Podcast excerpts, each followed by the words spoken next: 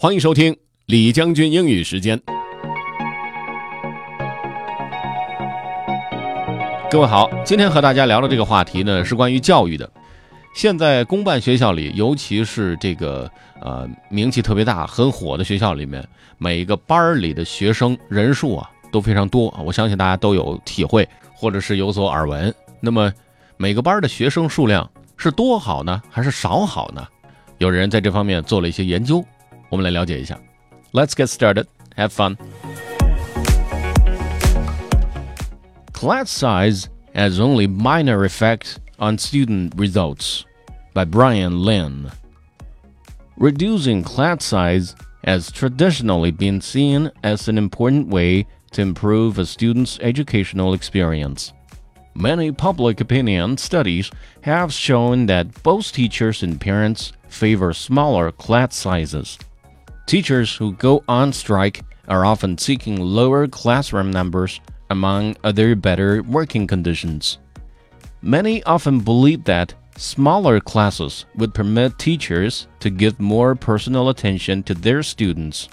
This can theoretically lead to improved academic results for students. But one recent study suggests there is not much research based evidence to support this idea. The research was collected by a team from Denmark's Danish Center for Social Science Research. Results were published by not for profit Campbell Collaboration based in Oslo, Norway. The researchers say the idea of smaller class sizes has been studied and debated for many years. However, they noted a lack of clear research to support class size reductions. The study notes that one of the main problems with reducing class size is that it can have very high costs. Increasing class size is one of the most common ways school systems control education spending.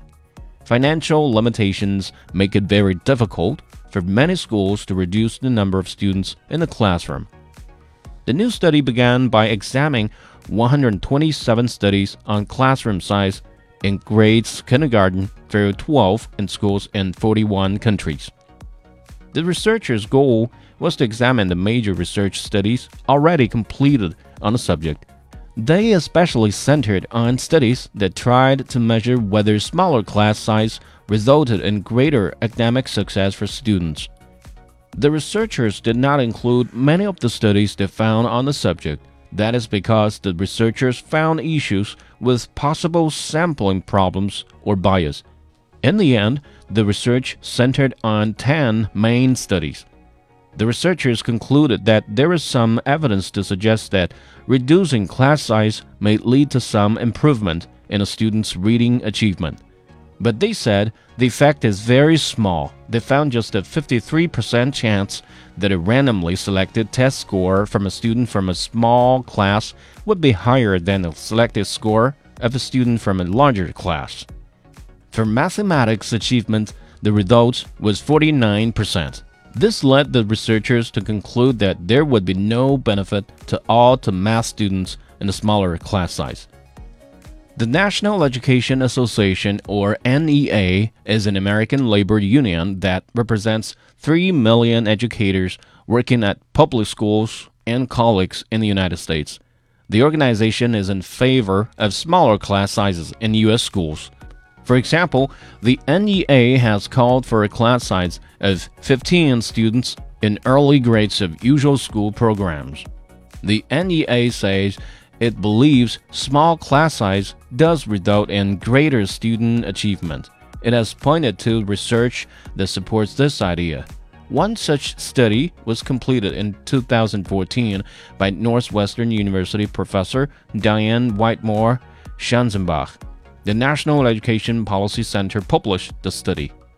In that study, Schanzenbach said she also carried out a major examination of available research on the subject. She said her research showed that class size is an important determinant of student outcomes. In addition, she added, all else being equal, increasing class sizes will harm student outcomes.